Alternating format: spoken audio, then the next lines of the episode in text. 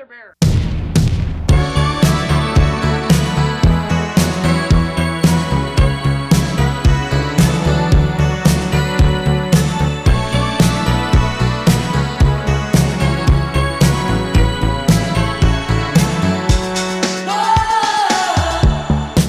大家好，欢迎来到啤酒事务局，我是天，我是齐。我是杰克，哇，今天的嘉宾非常主动啊，今天终于请到了杰克大佬，因为我们之前也讲到，好像离得越近的地方越是不太会常去，因为就觉得哎，什么时候都有机会嘛。对，然后没想到直到录了四十多期，现在才喊杰克来上节目。对，很荣幸，很荣幸。杰克的酒窝应该是中国入坑精酿啤酒比较早的一些盾友们有去过的，至少是听说过杰克的酒窝这一家神奇的酒吧。还有像我这种可能接触中国精酿比较晚的，知道杰克的酒窝的时候，他就已经关了，然后也非常遗憾没有机会能够亲自去看一看。对，所以杰克就是杰克的酒窝的主理人，杰克，欢迎杰克，欢迎杰克。好，谢谢大家。其实我去过一次杰克的酒窝，我没训你吧？应该没有，我当时沉沉浸在啤酒里面了，然后是你当时应该没有理我。哦对，因为我一般去一家酒吧都会尝试和老板聊聊天，我没什么印象，说明当时你应该没有理我，那我就自己去喝酒了。说明你还是受欢迎的，因为我们后续其实不太欢迎新客人，地方小，就老客人也多了，因为基本上好多都跟着我们，因为我们开了十一年嘛，基本上十年的客人挺多的。对那有时候怕这个新来的客人啊，又不了解里面的规矩，再说关键没暴力，没暴力就不想提供服务，啊然后客人呢都是自助，哦，那你说你新来一个人，你说，哎呀麻烦，再说年纪也大了，啊所以一般看这个人进到门口看第一眼，有没有眼缘？比如说我说，哎，我说你好，如果他说你好，那我我会对他客气点。嗯如果我说你好，他进来啥话也不说，我直接第二句说不好意思，会员制。哇，这么牛逼啊！对呀、就这样，因为没必要，基本礼节都没有，所以不想接待。对嗯，我当时应该是在一七年去的，我当时在深圳大疆工作嘛，然后有一两次来上海出差，啊，嗯当时虽然对啤酒不太懂啊，包括现在也不是很懂，但当时已经开始在找店了。然后也是一个朋友推荐说，来上海一定要来杰克的酒窝，它是中国精酿的发源地。对，但这个我们待会儿聊一下。啊，可以聊一下。对，然后就过来。当时我是第一次喝到新西兰啤酒，就是我们待会儿会喝的这款酒花僵尸。嗯，因为我入坑啤酒是在美国嘛，啊，当时在美国哦 IPA 觉得喝的很爽，但是后来没想到新西兰的 IPA 这么牛逼，酒花爆棚，真的是。是啊。对，所以当时我记得那天晚上应该喝的挺多的，好像也是自己去打酒，我在窗边的那个位置。哎，这么一说，说明你真去过。对，是是是，对。嗯 那我们要不从头开始盘一盘这个中国精酿的发源地到底是怎么回事儿呢？好的，店里有个牌子，有有有。上面写的是中国精酿发源地。对，那杰克的酒窝是在哪一年成立的？杰克酒窝其实是在零七年，啊二零零七年，因为我呢是在零零年到零三年是在联合利华工作，那时候呢是负责那个什么立顿红茶、什么加乐酱油啊，什么这些东西。然后零三年的差不多五月吧，我就认识了我的老板，包括现在也是，就是上海金丰食品。那段时间是外资大量进入中国，比如说家乐福啊、麦德龙啊，基本上大卖场迅速扩张的时候，那么就面临一个问题，他们要进口食品。嗯那进口食品的话，只有找经销商去进口。最后我发现我老板是我邻居，哎，偶尔发现的是邻居，他聊一聊，哎，听说你英文也不错啊，有没有兴趣到我这工作啊？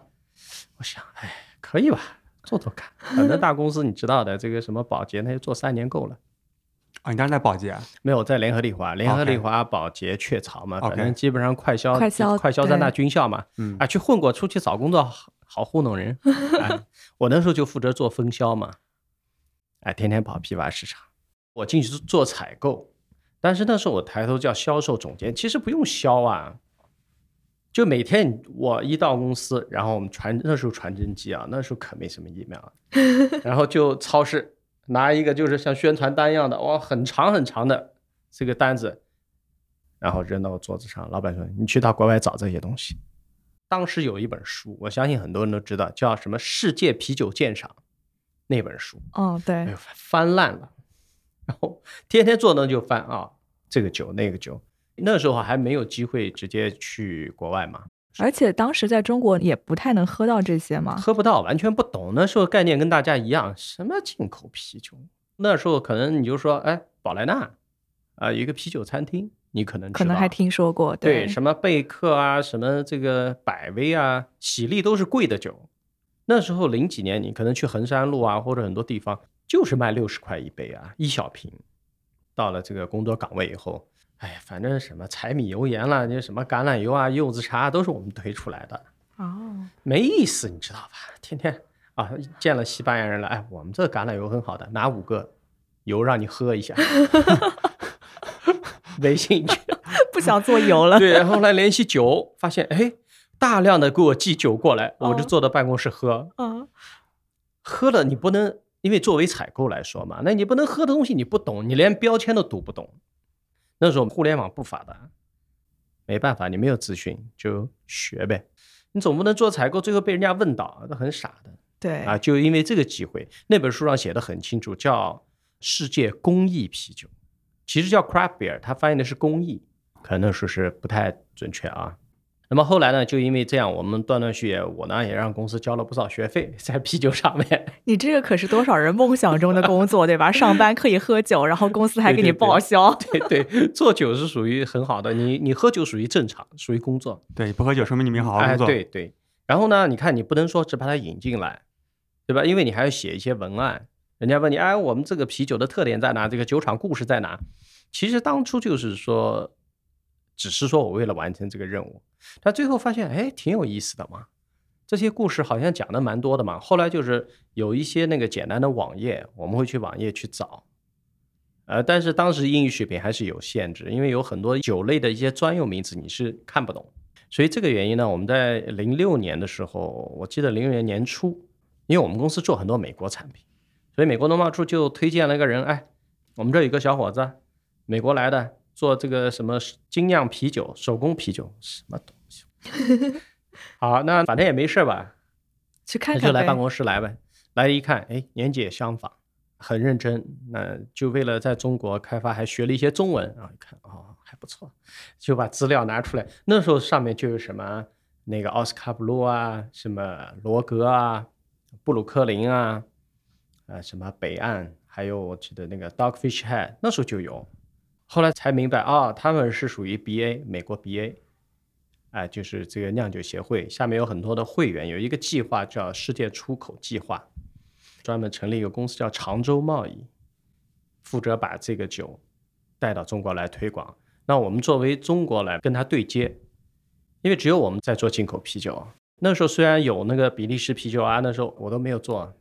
所以当时主要做的还是美国进口呃，酒的。我那时候做的最，那时候市场上其实只有除了那个比利时啤酒、德国啤酒有一点，剩下就是我们引进的乱七八糟的那些什么英国、法国、英国嘛，到现在嘛，可能说一个名字你会觉得啊、厉害啊，格林王哦，厉害啊！这么多年都没有厉害，啊对不？对？后来很厉害。然后呢，因为这个原因呢，可能那个美国酒厂也做了调查，说来跟我谈，谈了以后谈谈谈，他说：“哎，你有没有兴趣加入我们公司？薪水很好的。”哎，我这个就外企哎，我这个就见利忘义了。啊 我我就跟我老板说，我说，因为其实进口商还是我们这个公司，对，只不过等于我要进到一个上游，就是乙方跳甲方的那种感觉。对对，从对，老板也同意，那我们就去做了一年。为什么一年？因为这公司一开始进来呢，有些概念太超前。那我们真的引进来的话，差不多就是零六年，呃，没记错的话，应该是四五月份吧，就引进了。还有其他的两个同事，一个在美国，还有一个也是美国人，中文一般，可以跟你比如说日常用语可以，但是人家讲什么文化那是不可能的。那只有我了，我们就是要出去给人家介绍推广。那时候就印象跑到酒吧，人家说啊，你这瓶酒要十三块啊，比如说布鲁克林，你那时候进价十三块，人家说你知道我能买一箱，那没法谈了。对，那唯一到最好的酒吧，包括那个什么 JZ 呃 JZ 吧，还是有很多那些知名酒吧，跑过去人家说：“哎，促销小姐有吗？进场费有吗？灯箱帮我，呃这个叫门头帮我做一做，那是百威干的事儿，咱们哪有那个钱？”我说：“没有钱。”我说：“我们都拿去酿酒了。嗯”就是他们也闻到味道很特别。嗯我也是因为第一次喝到美国这个 IPA，第一次喝到 IPA 也确实是很惊艳，因为从来没喝过啤酒有这个味道，所以当时就是再一看他的一个介绍，每家酒厂都蛮有故事的，也是因为这个原因啊被吸引了。那我们在有做这个事情，因为之前也有差不多一年多，就是在调查嘛，调查啤酒的历史啊什么，所以还是有一点这个激情的。跟酒吧这个推广过程中呢，确实是是价格的原因，就比较难推进下去，比较难。推。那时候的酒吧文化，就是好比你你要说你去干嘛？去酒吧，人家第一反应泡妞，酒吧就是泡妞的地方，对吧？那时候就是啊，那要不然你去酒吧干嘛？人家会反问你。那么这个情况下，我们确实很艰难。后来的酒，我们都比如说会推进一些美国的餐厅。那时候美国餐厅包括在北京啊、上海，他有这个意识，因为那时候他们也是知道美国 craft beer。那么这样的话，在他们自己的店里卖自己家乡精酿啤酒，他们是觉得我不想卖那种工业酒，我们慢慢的在拓展。但是后续的话，因为我觉得成本过高，因为美国那边也没有看到你们的量一下上来，后续美国就撤资了。撤资以后呢，我差不多零七年的时候，我就发现有一个问题，因为有很多的做酒最难的就是说，你不可以通过一个电话描述，你要让他亲身体验一下，就这么说，喝一杯嘛，喝一口。对，你要真的去闻一下 IPA 对，你那个香要闻一下这食品的东西，你只有吃一下，你才知道到底好不好。所以那时候正好我就住在原来是在我店的对面，那时候房租很便宜，那时候我花了三万块对从一个花店手上 兑过来，差不多是他是说十七个平方，其实是十二个平方，楼上阁楼不能用，老房子嘛，赵州路。那时候房租我记得很清楚是两千块，哦，那确实便宜。因为我白天有工作啊，美国那个公司离开以后，我就开了一个这个小的一个店，主要是做一个品鉴中心。是杰克酒酒窝是吧？对呃前，身，当初其实对杰克酒窝是在那里面才取的名字，啊，并不是事先想好的。最一开始就是叫什么精酿品鉴中心，呃，没有，当初没名字，就是一个黑店，就是完全就就对，路边你就看到一个店，也没招牌，也没人，就我自己在里面办公，然后两排货架上面各种各样啤酒，当时有四十几种，当然也有很多是比利时酒，还有一些我们当时美国剩下有一些就是大瓶的酒，小瓶都很难卖，那么大瓶更难卖，所以我就留着自己在那卖。哦，我还没说留着自己在那喝呢。啊，自自己也也喝，然后那时候离开以后又帮另一家公司呃做了一个啤酒项目，这个酒可能你现在听过，就是回春品力他们做的那个啤酒品牌叫瓦伦丁。啊天的最爱，现在现在是我的最爱，最啊是吗？对啊，瓦伦丁这个项目是我做的，太牛逼了！性价比太高了我当。时进去做满了这个小插曲啊，因为当时这个瓦伦丁这个酒是我记得是北京一个叫德威公司做的，他们有很多德啤，可能做的最后可能德方不是很满意，就交给了这家公司。这家公司呢，然后因为我老板我也认识，他说有这个项目，你对啤酒那么专业，来给我们做一做呗，反正你也没事儿。那我说那我就去呗。然后呢，进去我一看这个酒，然后我记得给销售团队开会的时候，我说今年第一年五十条货柜肯定能完成。下面就在笑说这个傻子，人家卖了差不多十年十条柜，你过来就说五十条货柜，啊，哎，结果事实证明第一年真的完成了。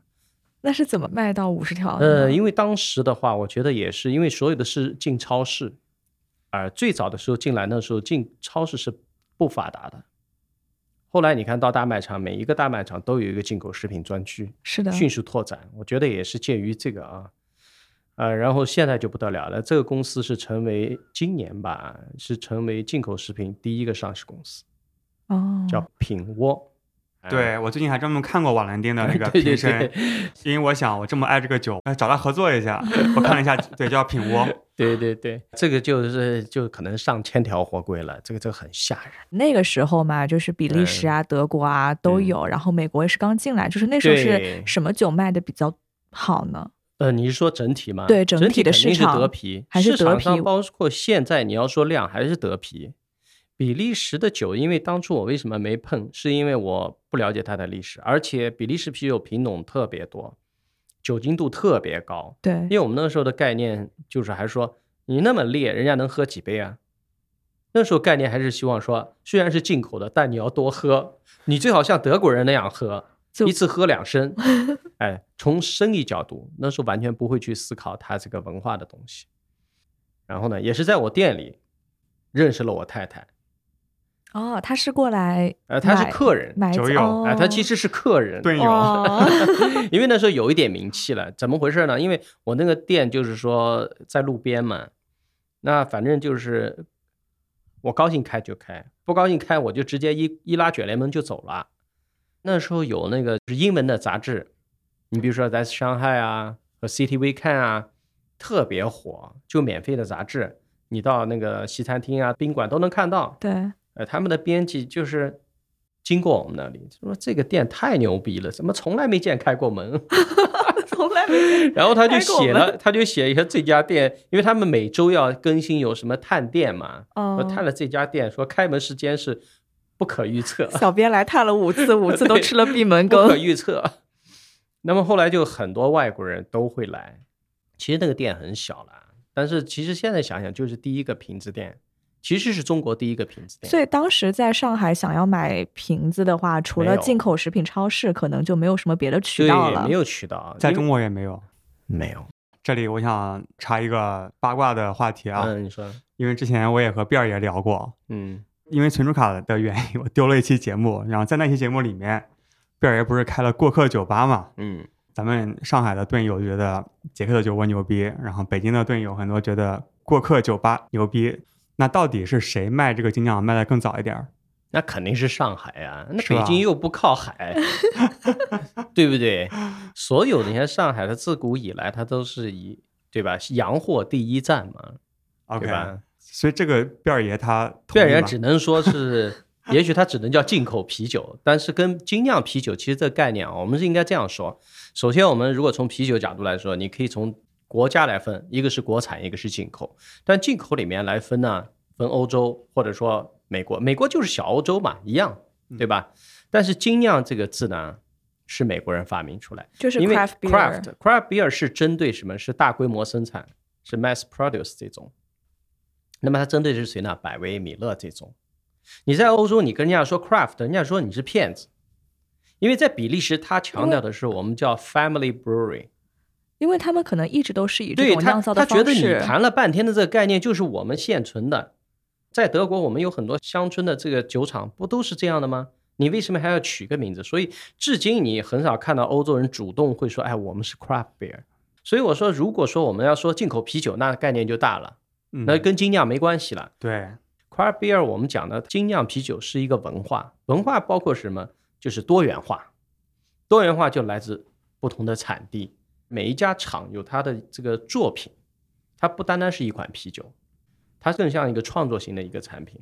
craft beer 应该说它的原产就是美国。包括这个中文的名字是不是也是美国人先翻译的？呃，对，其实我拿到手的时候，那份资料上面已经叫美国手工精酿啤酒了。那我后来问过那个 CEO Josh，我说 Josh 这个名字是谁取的？他说是我在美国的一个朋友取的，中国朋友取的。所以我现在觉得那个人太神了，所以那个人到底是谁啊？我不知道啊，因为我们当初只是你会看到很多叫什么，包括高大师后后续自己也在取一名字，什么叫精工啤酒精工啤酒，对吧？但是最后你走来走去，发现还是叫精酿，这个太神奇了。对，欧洲啤酒进来的话，最早德啤，对吧？然后比利时，至今人家也没承认说我们有精酿这两个字，那经销商更不会去翻译这个字了。所以真正只有在美国的，我们只是说以逻辑性来看，只有美国进来的时候叫手工精酿，而且有证据啊，你不可能说凭空市场出现两个，这是不现实的。所以我们在零六年就出来了。我给你昨天发那个平贴是这个设备很有名啊，沪港沪港酿造设备老板的自己的一个陈列室在宁波，我们去，我说这个你怎么会有？他说我所有好的这个酒出现我都会搜集，那这是证据吧？对，这没法作假了。上面写的精酿对吧？对呀、手哪一年？美国手工精酿。这款酒是上面我看写的科纳，二零零八年一月，你能拿到一月，说明往前推三个月进口过来，那就是零七一七年，对，那我就说零七年就已经现在有现实证据可以给给你看到有。你要再往前找，那我就到美国 BA 那里找出口第一票的记录，嗯，全有，这是绝对证据啊。所以我说真也好，或者什么样也好，这是好事情，这是这个大家聊一聊嘛，对，大挺家开心的嘛，感对吧？兴趣，对吧了解，服不服不要紧，我们拿证据，对不对？那后续来说，呃如果说精酿文化能推出来啊，包括那确实是靠北京人，哎，北京这帮人真是厉害。上海人有时候吃亏啊，太注意这个商业的东西，哎，嗯太计较这个，那这个东西其实推广文化是很吃亏的。嗯，对吧对，刚才杰克哥提到的标签的照片，本期其实还有很多照片。还有一些特别珍贵的照片，哎对，就是中国精酿的这个历史。对，其实杰克哥的故事是半个中国精酿啤酒的历史啊，所以我们会把这些珍贵的图像资料放到我们的啤酒事务局的微信推送里面。这篇推送未来也会成为一个证据的沉淀。有这些故事给大家讲一下，就不是说，哎，我今天坐在这里，我拍，我这就是发源地，真不是这样。嗯，因为确实是交了很多的学费，这都拿不到发源地，那就没有地方可以发源了。所以我有时候贴出来一看，那时候我们在那边叫中国精酿发源地，哎，很多老外跑过来，不可能全鸡猫，我说你太 low 了，你去学学历史再来，对吧？对，所以当时那个牌子是放在店里的嘛。对呀、就在店里、啊。但当时还不叫杰克的酒窝，是吧？呃，没有，当时是叫杰克已经的酒窝取了这个名对字了我们其实挂出这牌子并不是在零七年挂的，可能我没记住，应该是一三年左右。这个名字怎么来的？很搞笑的，这个名字当时这个地方很小，我就问我那个美国朋友，我说我他选了几个名字，就是小嘛，又啤酒又多，最后选了很多。呃，我想叫酒窝吧。酒窝翻译呢，有很多人不明白。酒窝翻译，比如说应该是英文不是这样翻译的，英文翻译应该叫湾口，真的是这样的酒窝。如果他说你用这个是、哦这个酒窝啊对这个酒窝，但是这是很奇怪的，所以你还是选 beer nice，。就感觉是玩了个谐音梗，哎对，很烂的那种。beer nice 啊，不错。我说那我们就选这个 nice 的还是比较好。啊，对呀、嗯所以就因为这个原因就叫 beer nice。啊，加了 beer nice 以后呢，结果那时候可能就是还没有那个意识去做一个网站。啊，有一天一个谷歌的人过来了，就是也是你的客人，让我打折，我不打折，他回去就把 beernest.com 给注册了。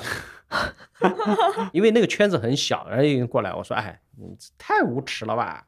他给那个人写信，那个人想想，哎还给你吧，又还给我了。啊，啊，所以是这样，所以到现在你去看 beernest.com 还是我的，OK，哇哦，哎、上面现在有什么内容啊？对。后来呢，我一想这样不行啊，我叫 beerness 因为我的概念就是说，你有英文，不是所有人都读英文，你要有中文，对吧？对，我说我叫酒窝，你们都叫酒窝，那怎么弄呢？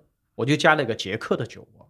OK，也可以以后有天的酒窝，还有齐的酒窝。呃 对呀、那我就不管了，那我就所有注册掉了。结果成都有个老外又仿叫 BNS，哎，这个这个以后告诉很多人问我，哎，你开的这个叫酒吧也好，其实我们你随便怎么叫了，它就是一个现在我的理解就是它其实是一个 pub，因为之前你呃英国人会跟你讲，哎，我们我们的 pub 文化很厉害，什么 pub 讲了半天不就喝酒的酒吧吗？现在后来我给很多客人的定义，包括我们出了店规给客户定义，我说你知道为什么要有店规吗？因为这里就是能喝啤酒的茶馆，你会在茶馆泡妞吗？你会在茶馆这么小的地方大声喧哗吗？没去过茶馆。对不对？就是你不要把它以为卖酒的地方晚上开的就是酒吧能进去，对吧？你你嗯想象中那样是不可以的。其实讲到这个店规也是非常有意思啊。对，当时我记得是在那个也是写在那上面的。哎，对对对，对，但是是有二十一条。呃，二十一条其实还有很多没登了，就觉得哎呀，这二十一条够狠了。有啊哪些啊呃，？这个哎呦，这让我背不下来。基本上呢，就是第一条是啥？第一条啊，哎，其实每条都很重要啊。嗯，啊、就是我记得最清楚就是不得随意搭讪，随意搭讪和 对，不得随意搭讪，就是因为我们地方很小，那只有一张桌子，对吧？如果你要看到哪一个美女，你不要过去就要跟人家搭讪不允许。然后呢，还有一些就是喝酒的时候，请把手放在自己大腿上。我靠，这个 这个简直了！马老师去不了了。呃，对啊，所以这就类似有很多，对吧？呃，包括就是，哦，我们说的是不得恶意搭讪，哦，恶意哎搭不得恶意讪啊，搭讪啊，对对，随意是可以，但是不能恶意。呃但不得恶意，OK OK，知道吧？就不要纠缠人哎家。那时候就说不得吸烟，室内不可以吸烟。哎呀，好多好多。这二十一条是你一下子都列出来的吗？还是说你看到了一个很不喜欢的一个点，然后慢慢的往上增加哎，聪明的。其实我我刚刚查了资料，我到时候告诉你们，为什么会有电规，它的原因是我一三年我去青岛，是我的朋友强麦，强麦就是那个 Strong Air Works，强麦不是也有自己的他的酿酒，美国人嘛，啊江河，我去青岛看他，呃，我看他以后呢，他写了几条，也是很搞笑的，我说这个太棒了。那时候其实你看的是店规，其实是我的理解就是开店的老板的屈辱史，对，因为就是别人做出侮辱你的，你才会做出反击，然后你做出反击就是告诉你，我先告诉你有，然后我再用这些来驱逐告诉你别做所以本店没有老板没有陪聊服务，哦。就太多人想要找你恶意搭讪了呃，没有陪聊服务，因为很多人进来酒嘛，就是来来来坐下来聊聊。有时候我太太在里面就，人家哎老板娘来坐下来聊聊，就变成那个陪酒女郎了那种感觉，哎我们就不允许。啊，所以当时没有理我，是有原因的。对呀、然后本店不提供任何食物，也不得外带任何食物，哦，你们一点儿下酒菜都没有，也没有，那是花生米都没有。没有啊，还有不能喝三杯是吧？啊。对，所有就新人喝酒不得超过三杯。新人不能喝超过三杯，，因为我们这里的就是说整体来说，呃，酒品种很多，但是很烈。啊，有的时候中国人喝酒很快很快，对，以为是啤酒就可以吨吨吨。呃，对他一喝多问题很多，他会把这个卫生间弄得一塌糊涂。对，那你想，啊，就赚你这点钱，还得处理你这些东西，我给你五十块钱，赶紧走，对吧？所以就是说，不想就是说搞得太烦，嗯，所以只接待老客人，而且老客人一般来了以后，有些新客人会说，哎，我是谁谁介绍来的啊，一听啊，那进来。你如果走过来往里面看，我第一反应是脸朝里面，根本不看你。嗯 不想接客。所以就我就不想接客，真是这样。这样的原因就是自己会很愉快。如果自己愉快，我就要保证老客人愉快就好了。比如说你从办公室很辛苦的一天过去，其实你想只想找一个地方坐那喝一杯酒。上海的这个都市文化跟日本东京很像，没有那么多废话，坐在那里喝杯酒，高兴嘛聊两句，你想干自己去打酒，就像到家里一样。对吧？因为我之前是提供一些服务，后来想有什么好服务的？最好的服务不就是自助吗？对，你就把好酒给大家提供上就对好，了。对反正因为我们的品种，比如说我们当时生啤那么小的，呃，后来搬到隔壁，啊，这里插一段啊，隔壁就是我们最早是在八十二号，十二个平方，但是人太多了，没厕所，客人呢基本上男的还好，那女的很少客人，男的很很多，以后就直接到对面小树林，穿过马路对面小树林，然后呢，我都是厕所在哪儿，还穿过马路闻味道就找到了。那喝个酒也是很不容易。直接就是好多就是我们的外国客人直接说啊，小树林，小树林，那就去。那一零年以后世博会不可以了，对吧？要讲精神文明。你看，哎，不行了，正好隔壁一个红酒店七十六号搬走了，他有卫生间，所以我们就从旁边八十二号搬到七十六号，是我们最终那个地方。完成了一次杰克酒窝的巨大升级。哎，我对我们升级了，我们有厕所了。升级了卫生间。对，有卫生间了拥有了属于自己的厕所。对对对，当时也是产品升级，从那个瓶子店改成完全的生啤店，差不多就四十几个酒头。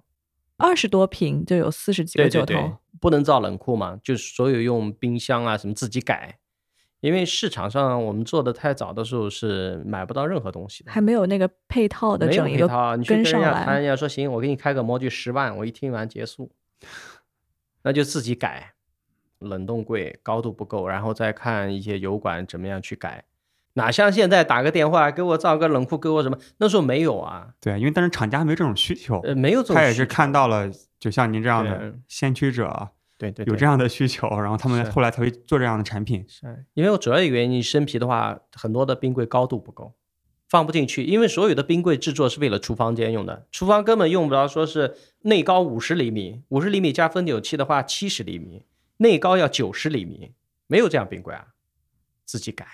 哦，改了以后呢，那搬酒就困难了，所以有的时间长以后就腰不好，到现在就这几年休息啊，就是为了腰。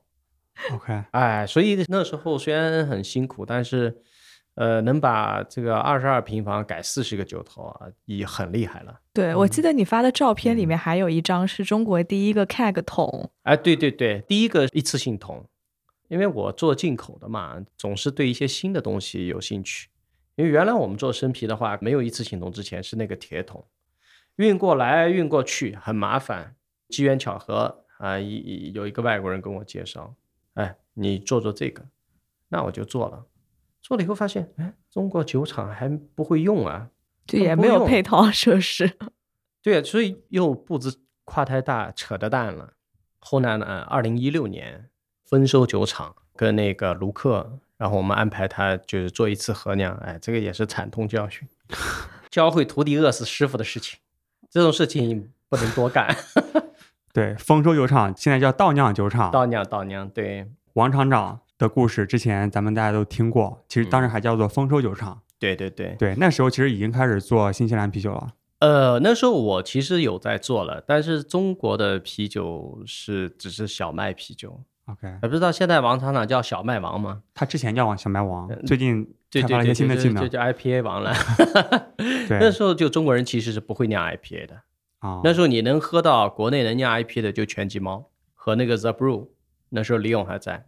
那时候中国没什么酒厂，就王厂长算是有个厂，他那时候不会酿 IPA，也不敢酿，可能高大师什么 Baby IPA，他叫 Baby 也是有道理吧？那是小孩子 IPA，就是对吧？小 Baby 可能以后长大就好了。那么现在的话，你可以喝到伏魔那一款，它其实就是在跟卢克合酿的第一款竹叶 IPA 以后提升的。那款酒至今都有人打电话给我问哪里能喝到。竹叶 IPA，对，一六年卢克是谁来着？啊，卢克是啊，不好意思啊，卢克是这个新西兰神话酒厂的老板兼酿酒师。OK，行，说到神话酒厂，嗯，咱们赶紧喝一个，喝一个，喝一个，赶紧喝一个，然后介绍一下啊，这个酒快喝完了，嗯来干一个，干杯！来 来来，嗯，这款酒呢是神话啤酒在新西兰的这个旗舰版，叫我们取名叫末日。呃，它这个名字取的为什么叫末日？是因为当年就是他酿这款酒的时候，具体哪一年我忘了，美国的啤酒花突然就是好像是受虫灾嘛还是什么，收成大减，然后他的供应商告诉他，可能我不能给你提供啤酒花了。如果开一个酒厂酿 IPA 的没有啤酒花，那就完蛋了。世界末日了他。就觉得是末日，那怎么办？就把最后剩的所有的啤酒花投到那一个批次里面，没想到这个批次就超牛逼，不是末日是重生了。所以这款酒连续七年是新西兰人最爱喝的。但是呢，当时到中国来说，说实话，我觉得我喝过酒花僵尸以后，我会觉得新西兰的他们的顶级这个酒对我来说太淡，所以我们反而卖的最好的是它的 Double IPA 酒花僵尸。我也问过他，我说为什么？后来我们总结是什么？新西兰日子好过呀，就是生活很慢、很悠闲的地方，它不需要喝酒精度特别高的，就平平淡淡的，呃，就是有酒精度、有滋味儿。比如说嗯六点六度，啊，它可以喝好几个。到了中国，为什么我们喜欢重口味？因为我们压力大呀，就跟这个川菜是一个道理。你看上海人以前不吃辣，现在上海人超能吃辣，所以就为什么我们喜欢喝酒花僵尸？这应该哎也是我当时印象特别深刻的一款，就入门新西兰啤酒的。这款末日的话，感觉有点像美国那个西海岸的 IPA，但是没那么是是。苦。对。对，所有全世界的这个 craft beer 的这个呃文化都是受美国影响，最早就是西海岸，因为美国这个精酿文化发源地就是西海岸。主要原因呢是所有顶级的啤酒花，Yakima 这些 Washington Valley 都是在西部，所以他们有特别好的啤酒花。东部基本上它不太是啤酒花的这个产地，所以在西部来说，它西海岸它更有更多的这个资源，它可以投放嘛。你知道 IPA 贵的原因就是啤酒花投的多嘛，用料很啊，用料就真的是太夸张了。现在我们觉得正常，但是对你常规的拉格来说，这简直很可怕的。对，所以卢克这个神话酒厂老板呢，他是在美国留学的，他太太呢是加州人，所以太太是美国人。所以留学以后在那边认识，也是在旧金山那里，他接触了好多好的美国精酿啤酒。最后回国以后，在家玩家酿。他在零六年的时候酿的那个呃神话 Pale，现在他保留着，但是在中国卖的一般。但是那个当时 Pale 的话出现在市场上，新西兰人也不知道啤酒还有啤酒花的味道。对，所以不仅是在中国，包括在。很多其他国家精酿啤酒这个概念也是非常新的。对啊，他在零六年的时候就已经出来，已经获奖了，所以当时也是有好多人喝了他的 Epic Pale 淡色艾尔这个酒，觉得啤酒蛮好玩的嘛，去玩家酿。他是新西兰的这个精酿啤酒的先锋，也是当地的名人。几年前我们去新西兰北岛，我们飞到南岛的时候。飞机杂志一看，哎，这怎么有你啊？就他是当地名人，所以说，呃，为什么会做新西兰啤酒？因为那个 The Brew 的酿酒师也是新西兰人，Leon，Leon 呢经常会带一些酒会过来，啊，我们那时候每个星期会做品酒会，他也会拿很多新西兰啤酒。有一个年轻人叫 Max，他呢也是在中国，他觉得你应该推推新西兰啤酒。新西兰有什么啤酒？那时候没，当时不知道啊。新西兰哪有啤酒啊？新西兰除了海鲜，除了红酒，白葡萄酒有名。白葡萄酒，嗯。然后我说你带来吧，结果带来了，一喝，当时其实喝到的那款是青妹，大瓶，一下就惊艳了，甚至这个惊艳的程度超过我当初喝美国布鲁克林 IPA 的那个酒花的香味，一下就觉得哇。这个酒必须要做，所以那是他当时人肉背回来的。对，那时候他们都是人肉背回来。我们这个圈子里面呢，就是经常就是星期六组织喝酒，里面有新西兰航空的飞行员。哦，结果这个飞行员呢是卢克的朋友，他呢就是到了这边就让他带一点回来。就想想他其实最早背包客了，带一些酒，我们就坐那喝，喝了以后觉得新西兰酒太棒了。有一天一个系列，所以我一下就开始对新西兰的整个这个国家的酒开始。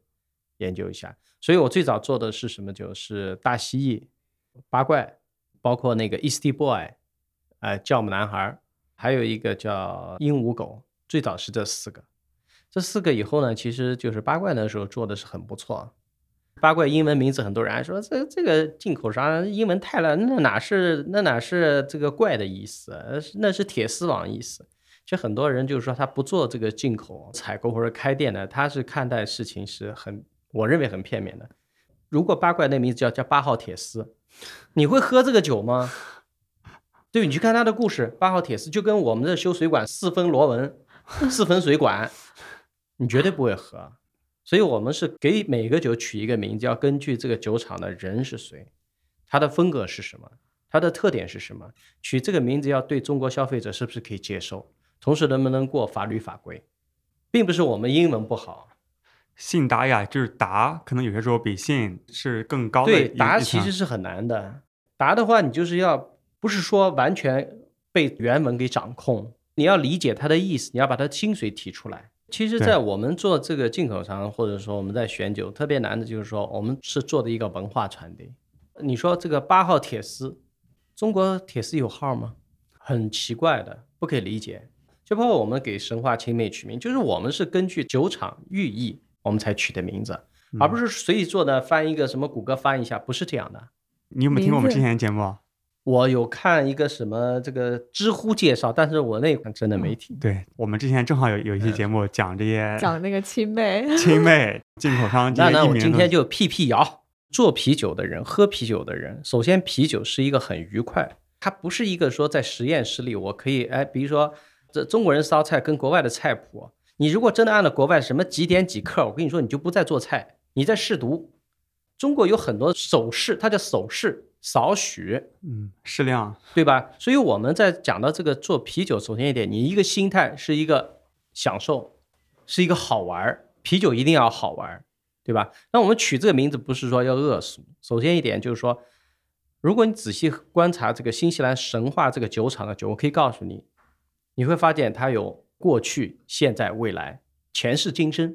你去看取的名字，末日、僵尸，对吧？青妹其实讲的是重生。你看我们有雷神、神锤，包括我们后续有帝国重启、红丸、蓝丸。其实很多人不了解。其实我跟这个卢克在沟通的过程中，其实他是我觉得他是学过哲学的。他取名字啊，我跟你这样跟你说，如果不是能跟上他的节奏，你取的名字一定是不对的。所以“亲妹”这个名字是你取的吗？是我取的啊。因为在国外，首先呢，很多比如说 l o p l i n g e r s l o p l i n g 它是表示哈，你说蛇麻线也好，就是苦味也好，lingers 它是一个医学用语。那有的人说叫舌头，舌头如果是医学用语叫 tongue，但它不是。它比如说你会说八国语言，人家会说你是 lingos，就说口活比较好啊，可能是拉丁文的来。对，拉丁文翻译过来。我们当时取这个名字其实特别难，那我们就会看，首先一点，取这个名字我们会去看，比如说我们用 readbeer.com，我们会看很多的评论。当时 OnTap 还不是很有名，所以我们就会看国外的人会说，其实你就是想说 Connie Lingers。大家下面哈哈一阵笑，难道喝啤酒不是要这个效果吗？不是要快乐吗？对，边喝边去聊这个东西。哎，对，就是哪怕有些争议。对，其实争议我是觉得就是说，有人觉得哎，你这个很低俗，很的。首先，cunnilingus 也是医学用语，所有全世界人类的关系最后一定会回到男女关系，这有什么可耻的？谁也不是卵生的，对吧？但是你如果在一个酒吧，就好比来说，大家开一些。成人玩笑，成人之间开玩笑是可以接受的。对，因为只有成年人才会在酒吧里面。对，不是说你跟小孩子去讲。所以之前就是说说到这个问题的时候，我们并不知道我们去遮什么，只不过是说你可以曲解。那在中国来说，哎，我给你介绍，这是我小弟弟。那你以前不是这样介绍的？那人家会觉得，哎，小姐、少爷，不行，那那就不行了。那说语言，它一个东西要看你在什么语境下、什么时代来说这个事。所以我们取这个名字，就是说，第一，我们是考虑到国外啊是这样的，然后我们在中国还能通过。另外呢，我们要考虑它整个产品的系列，末日结束，僵尸就表示你现在的这个状态不是很好。虽然我们说僵尸当时多，因为它很烈，喝几杯就变僵尸了，半死不活嘛，对吧？青妹是表示什么？重生、升值、诞生、诞生，你就跟你去巴厘岛，人家给你一个开瓶器，男根开瓶器，你能说人家低俗吗？人家岛上人少，人家是从确实升值崇拜，对对不对？所以我说，有的时候有一些人他不了解这个故事，他会觉得啊，就他知道，其实他不知道。这个还挺有意思的，因为我来 call back 我们往期啊，就是我们第二十四期跟泽老师。聊了一些那些想歪了的精酿酒厂酒款艺名，然后他第一个讲的就是 青妹，真的。其实我们在取这个名字，就是说它是有一个，不是像你表面理解，它是有一个背景深意的。对，反正我们今天找到了这个名字的 创作者，对，也从创作者的角度来为大家拆解一下当时的这个背景。对，其实吐槽，我觉得是两个原因的吐槽。一个原因是以为你不懂，然后理解错了，这个吐槽，那今天已经辟谣了。对，其实不是不懂，而是因为懂的基础之上，我们有一个更深层次的、更高的一个对理解。然后另外一个吐槽的原因是说觉得低俗，那这个我们觉得完全没有必要，因为本来就是一个成年人的东西，所以没什么低俗不低俗的。后来叫舔叉，这个真不是我们觉得。我记得那天我很认真的，就安比尔的人那时候在一起喝这个酒，我很认真的跟他们讲。就是现在自己就是安比尔原来的那个谢小飞，现在做什么气泡？气泡呃，气泡实验室做那个什么爪哇爪哇啤酒，对，就他就他，他说什么呀？哪有那么高呀？就叫甜茶。我看着大家哄堂大笑，所以这个名字后续是叫的比较接地气，是他叫出来的。所以你也躺枪，你本来翻译了个这么高雅的，对吧？原来只可意会，对，只可意会，不可言传，不可言传。他现在直接言传。结果言传以后呢，那时候其实是很自由的，没人管，就那么写啊，没有人会觉得你们啤酒怎么会往这方向走？没有，其实这款酒啊，一年只做一次，青妹一年只做一次，这次是这一批你喝到的已经是断货了三年了，而且这可能也是最后一批。为什么一年只做一次因？为呃，这款酒里面有一个酒花，它是产量特别少，不是你经常可以拿到的，所以就不存在说，哎，这个人为了恶搞一个名字，为了什么卖多，没有货。所以今天有吗？呃有零度九度啊，来，边看着它，嗯，边来介绍神话青妹。我们要不这样吧，我们先说他现在酒标上写的还是青梅是吧？没有青梅是合法的，嗯，多好。那我们来品鉴一下啊好的这款青梅。而且这次这个拉罐是第一次做，以前都是瓶装，拉罐是第一次。我们来升下杯子，这是四月七号嗯，罐装的。哎，这个是海运过来的，四月七号那也也没多久啊没多对，因为我两个月们对海上过来差不多就要一个月嘛。我觉得它的香气不是那种很爆炸的，是还比较收的。嗯，有可能是比较冰，可能在呃，这款酒其实你看酒精度很高，对，呃，它其实是适合秋天、冬天做这个。就是 IPA 特别难在哪里？就是说，很多人以为就是说一款酒里面要突出很多的味道，那是做不到的。你要突出花香，你又想突出麦香，那你就是熊掌和鱼了。对，但是如果在冬天的话，秋冬季节的时候，你能喝到一个有花香的，然后喝完身上又会热的，这是这款酒的一个目的。哦，如果你夏天很热，我倒并不一定建议你喝这一款。对，因为它入口的口感还是有那个酒体的那个厚重感的。对，做酒最难就是你要选一个平衡点，既突出花香，但是又能感受到那个焦麦的那个。对，它有那个焦香。对，卢克他酿酒的话都有二十多年了。那么在他这个年纪，今年应该是五十一岁，在这个年纪的话，应该是一半的人生是在酿酒，而且跟 IPA 打交道最多。他强调的这味道绝对不是一下把你轰倒，然后后面很寡淡，对，它是应该是保持一个，就是说，首先口感很干净，对，这是很多人给生化 IPA 的一个评价，很干净，平衡度很好。其实做的这个平衡度是很难的，对对酒花和麦芽都比较对突出，因为它苦味你说也没有很重，对，但它就是有一点苦，然后又有一点回甘，然后就在嘴里很舒服，又有点焦香没，错，然后它的香气又是那种是收在你嘴里的那种，我觉得就很舒服。因为现在的话，大家已经喝过很多很多 IPA 了，你就会哎一下哎一上来没有爆炸的感觉，不要着急嘛，因为它这个酒精度高，慢慢的喝，喝了以后身上不但是就是为了口感，还会要身上有一些暖的感觉。这款酒的话，是我们这老的神话粉丝非常喜欢的一款酒。哎，神话最受欢迎的是哪一款？呃，酒花僵尸，呃，我觉得现在可以喝一下酒花僵尸。啊，连续喝吗？OK，今天专门从顺丰冷库拿出来的，因为我们所有酒的话是全程冷链全程冷链，然后由这个顺丰冷库来做配送。呃，这两天因为忙嘛，六幺八他们没入库，入库就我事先我自己开车去拿过来。哦，这是我喝的第一款新西兰啤酒。时隔多年，嗯，叫入坑酒，酒花僵尸。嗯，非常的干脆，嗯，现在有点冰，我觉得有有我觉得有点冰，嗯太冰的话可能会抑制嗯对这个香啊气。对，呃，比较冰，冰水冰块够多。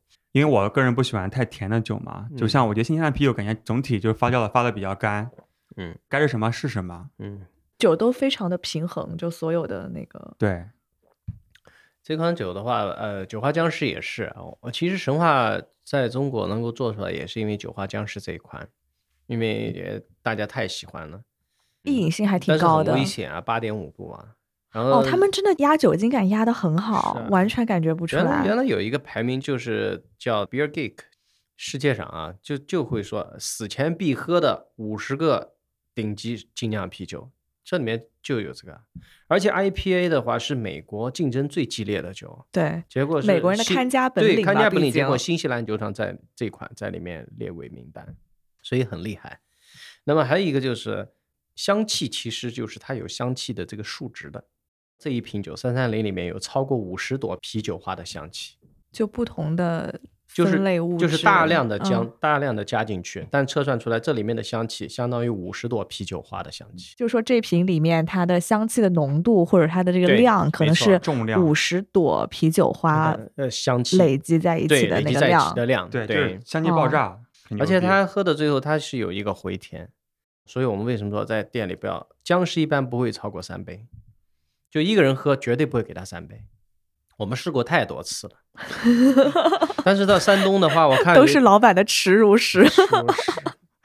哎呀，我跟你说，但是到山东那个是有经常发过来，我都吓死。他们喝一箱，一箱他说有一个客人人喝一箱，我说一箱多少？二十四瓶，所以我觉得山东这个地方太吓人了，千万不要去。原来在我们店里就最多三瓶，最多。你如果今天晚上来了，喝了三瓶僵尸，其他酒一概不能喝，水畅饮。我也问过其他的酒吧或者什么，呃，目前在中国最畅销、卖的最好的双倍 IPA 就是酒花僵尸，基本上来我们一周就卖完了，然后就断三个月货。反正这款酒的话，我觉得瓶装应该是今年最后一批了。这个你就说这个批次是今年呃不就是瓶装的形式应该是最后一批，之接下来后会做罐装吗？对，会做会做罐装，啊，罐子啊会做易拉罐。对，之前做过吗？呃，之前就是上一批有做很少，但基本上就是送给朋友喝一喝。哦，还没。见过。对对，就说到送朋友，嗯，杰克哥也是前阵子被被宠爱。对对对被刷屏，对你收到了吗？我收到了呀，你也收到了？我收到了呀，哎你干嘛？那咱们俩是他送出来的 两百套里面的两个，来，谢谢杰哥哥。感谢杰克哥，谢谢谢谢谢谢谢杰哥哥。哎，真的特别好，虽然已经被我喝完了，但是哎呀，看到你们高兴就好。原来是计划送二十份的，没刹住车。一下子送了两百份出去，我前面那个那个是说我说，因为朋友太多，万一谁在朋友圈发了一个“谢谢杰克哥”，哎呀，完了，尴尬。没有我 算了，我刚发他就私信过来了，嗯，低调低调。没办法，因为确实东西少，然后呢就也不愿意卖了，就送送朋友。二零二零年因为疫情，其实我们断货一年，去年一整年没有任何酒过来，所以来了以后，这次也其实算一个机会给大家，就是老朋友嘛，一个补偿吧，喝喝看啊。没想到大家那么给力，就一直刷，刷了霸屏霸了三天，我都不好意思，但我真的真的很好，是一波特别好的营销。虽然你们想做营销，真没想做营销，对回回回去就说，哎呀，真的是我，我跟大家说，哎呀。认识那么多人干嘛？快递费用掉五千块。对，就这个给大家就讲一下，就是我们在讲的事情，就是最近我们都收到了杰克哥，哎，可以讲吗？你这样会啊，可以讲，可以讲，很多人没收到，哎很多人听着想说，哎，呃我怎么没收到那就 已经送完了。对，？OK，嗯对，我们收到杰克哥一套六罐酒，神话的，从浑浊我开的第一个就是浑浊到嗯 IPA 到 Double 到 Triple 都有，特别好。你最喜欢哪一个？哎呀，我不记得了。我我就喜欢那个蓝色那个洛克的啊洛克克人人那个对，对那个之前没喝过。我觉得那个浑浊很棒，嗯反正是我开的第一个。其实神话有很多小批次的酒我进不到，嗯，比如说我们因为是船运，我过去订的时候，结果人家没有。但是有一些很多小批次，他只是在自己的，因为这两年开了自己的这个酒吧，销量很好，因为他还要做澳洲，还要做北欧，所以有好多酒你们可以看到，但是我订不到。可能我们接下来会有一些空运啊，会提供最好最新生产的酒。行，我们先休息一下，去下洗手间，喝太多了。嗯，我们有一首特别有意义的歌献给大家，来，杰哥哥帮我们介绍一下。哎，首先谢谢这个沈以诚啊。其实沈以诚，我之前因为开店我不知道吧，因为我是老一辈嘛，七零后嘛。沈以诚没想到这么大牌，有的到店里来喝酒啊。哎所以说他当时也是你的酒客，呃，他也是，对，他是酒客。呃，那时候因为后续我们，后来才知道是吧？然后后来人挺多的，后来有客人跟我说，哎，你知道这首歌吗？沈以诚很有名的。我说，嗯，是吗？后来才想，哦，确实，沈以诚这是很帅，人比较低调，很有礼貌。因为我们是十点钟关门，五点开门，十点关门。我记得很清楚，他九点四十五来，到了门口，我说打烊了，然后我去用塑料杯打了半杯，我说路上喝。哦，行，我们先插入这首歌，好的好的，然后 我们回来继续聊一聊。嗯，这首歌是沈以诚的《杰克的酒窝》，我们来听一下。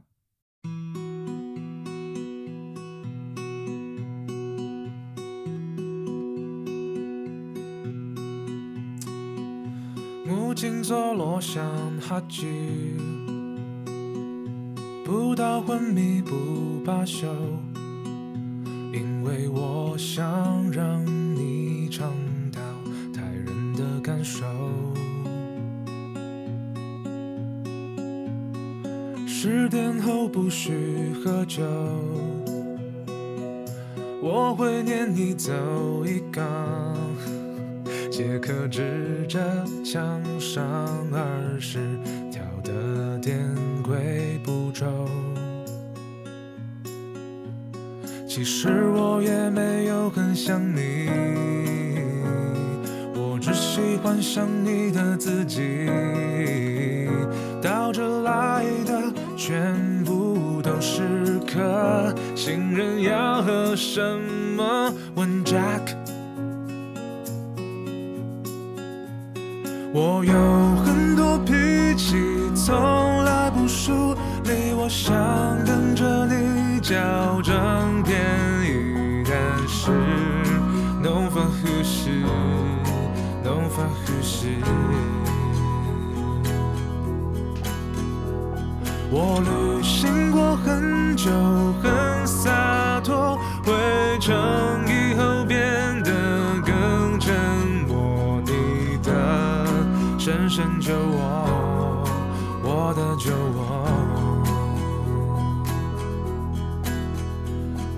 从没遇过你。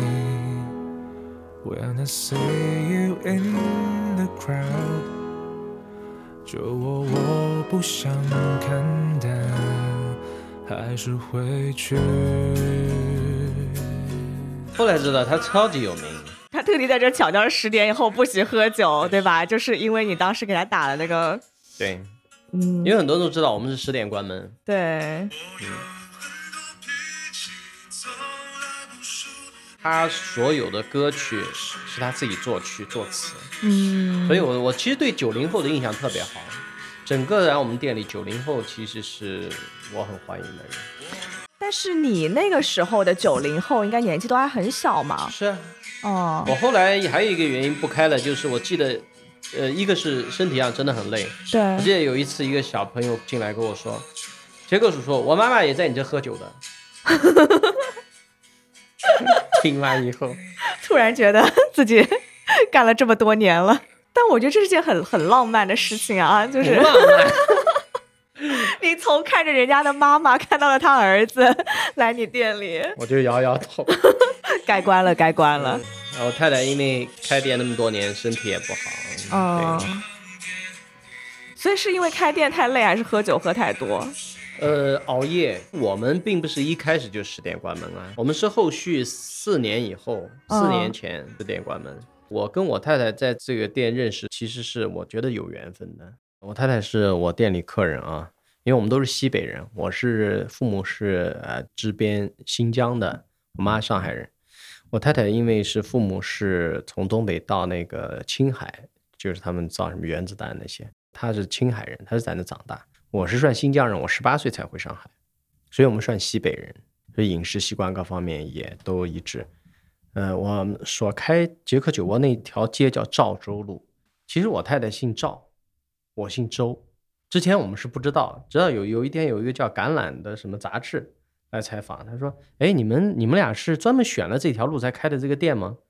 没反应，什么意思？他说：“这叫赵州路，哎，啊，有道理啊。”后知后觉啊。对呀、后来是哦，看来是冥冥之中还真的是有命中注定啊，哦，就那么。巧。哇，虽然那个字不是一样，但音是一样的。对赵州路，你去看路牌下面写的那个拼音，上海路牌都有嘛？对都有对对下面有拼音，所以蛮巧的。哇哦，缘分，来，这都是缘分，缘分为了来缘分，尽缘分，尽缘尽缘分。命中注定。然后开店这几年呢，还有一件事就是说，我没记错的话，有四对青年男女，因为在这里喝酒，之间都不认识，因为我们只有一张桌子，最后喜结连理，有结婚照还在我们门口拍，留作一个纪念。这个小孩出生，有时候还拍照片给我们看。哦，哎，因为那时候父母还说是你要去相亲啊，要什么就是谈尺寸嘛，对吧？谈生意嘛。但是在杰克酒窝的话没有啊，就一个桌子，大家可能看对眼了，还通然后通过老板要一个微信。还要通过老板，那当然了，否则恶意骚扰啊，要被赶出去要被赶出去的。哎，所以这样的话就哎也算修成正果。但是呢，如果他们后以后吵架离婚跟我没关系啊，啊，就是说蛮巧的，就是有的时候开一个小的一个这样的酒吧，其实呃是一个小的一个世界，小的窗口。特别有人情味儿。对，因为只做熟人嘛，基本上来的人素质就是说不太好的都过滤掉了。因为本身这么小，也不会有特别高的盈利，所以也算是自己生活的一部分。因为我一直有白天工作，所以有人说：“哎，你为什么要训客人？”我为什么不训他？看他不顺眼呀。如果你很礼貌、很好的，谁要训你啦？嗯，对吧？就因为你不是这么懂礼貌，你要破坏大家的心情，对吧？那我们就拒绝他。再说白天有工作，又不靠这个店，无所谓。所以当时也是因为这个心态。所以一开始其实是没有十点关门的嘛，就是还关呃，的最早真的是没有啊，真的熬夜很辛苦啊，两点或者怎么样。然后白天还得起来上班对，白天因为我的工作还好，我太太因为她是最早她是学临床医生的，后来是因为呃去了药企，所以就是人很辛苦啊。对，这做的其实不是说因为我要开这个店，我是因为生存问题在开，就真的就是。而这个心态其实就是喜欢啊、嗯就是就是喜欢，但是其实是很煎熬的，因为呃人熬夜，比如说你躺在那玩游戏是无所谓啊，但你一直要神经很紧张啊，会不会这里有问题，那里有问题，还得怕人家喝怕人喝多，怕人家摔倒，怕人喝完酒过轿车过马路会不会危险，就是在，你神经是高度紧张。你那时候没有想招个店员、店长帮你看一下吗？嗯这个其实我们不是没有，我们尝试过，但是我认为是从我们那个就是小店的面积，如果你只有这个面积，你不可能有团队。比如说朋友到你家了，你叫阿姨接待他，不一而且。很多人都是冲着你去的对他不一定是为了啤酒，因为他坐那看着你，他觉得今天心情很不错，就是各种各种情况，就是所以导致了我们也是有很多的朋友，但是这样的话自己年纪大，身体也很辛苦，但是生活嘛，对吧？就是这样，你不可能什么好事都落你身上。这么多年，现在停下来以后，停了三年嘛，哎、也是怎么说呢？啊、还是有很多回忆关于以前。嗯啊、尽量去想一些美好的回忆，但是美好的回忆还是多。啊，以前那时候我觉得，呃，因为赵州路是在上海特别有名的，你比如说有那时候我们还有什么阿婆豆浆啊、耳光馄饨啊，不是现在这个连锁店啊，哦，那店面大的大肠面啊，或者就是就是长角那些很汤面啊，接地气、就是很接地气的小吃。其实嗯赵州路它就是唐家湾嘛，唐家湾在它就是上海最市井的地方，那你可以形容是脏乱差，但是最好吃的小吃它就是在那里。那有的时候你如果下班回来，你到那里，比如说晚上吃碗馄饨，或者去吃碗面，到我们那边喝酒，喝完酒以后晚上喝杯豆浆，回家肚子暖暖的，你就觉得哎，今天是很开心，很舒服，很舒服。啊，对吧？然后在城市里面，酒吧里也有一些老朋友，对我觉得很难得嗯能在一个嗯城市里面，特别是上海这种特别繁忙的地方，有找到一个这么有人情味、有烟火气的一个小角落。但是作为经营者来说是很辛苦。最后我们也算是，其实现在有很多店的老板是到我们店里客人，然后全国各地入到了上海他一定会过来。过来以后，我我一般呢就就是说看到年，因为他八零后嘛，对吧？有的是八五以后，但是我想人家大老远飞机也过来了，那就给人家讲一些干货。那有些就是很真诚的，哎，我想开这样一个店，在比如说我在天津，在哪里，我应该怎么办？我可以给你拿货吗？所以就是说，结合酒窝其实它也是一个，就是品尝屋，也是你可以认为一个分销店，也是一个很多人样板店。因为在很多地方的话，你一谈酒吧生意，人家会说你要几百平方、几百万投资，但是他到上海来看啊，二十二平方，能有那么多酒投，这个投资肯定不大，我也能干。嗯，那确实是给很多人就是说给了他这个去尝试的勇气。那我们也确实看到很多的店，就是因为看了这个去有信心去开了。我印象深刻，比如说天津，天津有个叫扎皮洞，他其实说实话是富二代，他们就是玩自行车的，你知道吧？也就是一个手指把自行车抬起来，我一问价格十几万的，骑个车在那过来也很低调。第一天看我太忙，不好意思，第二天过来跟我很坦诚的叫洞洞嘛，他说周哥来，那个我是天津的，我呢也想回去开一个，嗯，那就像你这样的，你能不能供货给我？我一看，哎，挺顺眼的，好，可以啊，这么随性的，就这么随性啊，来龙去脉，然后跟他讲清楚。结果他就回去就找了一个六个平方第一个店，哦，一个冰箱做所以六平方就能开店了。就能开了。那我会给他讲，你要做这些，比如说你要做生啤冰柜呢，怎么改造，怎么细节。你想做这个酒的话，你要准备什么什么东西。但是我们这个城市如果答应，只给你一家，所以他到现在已经扩大了，同时也开了一个就是现在的比较流行金酒店，哎，这很棒。所以我嗯就说去天津的时候，哎，他也特别热情。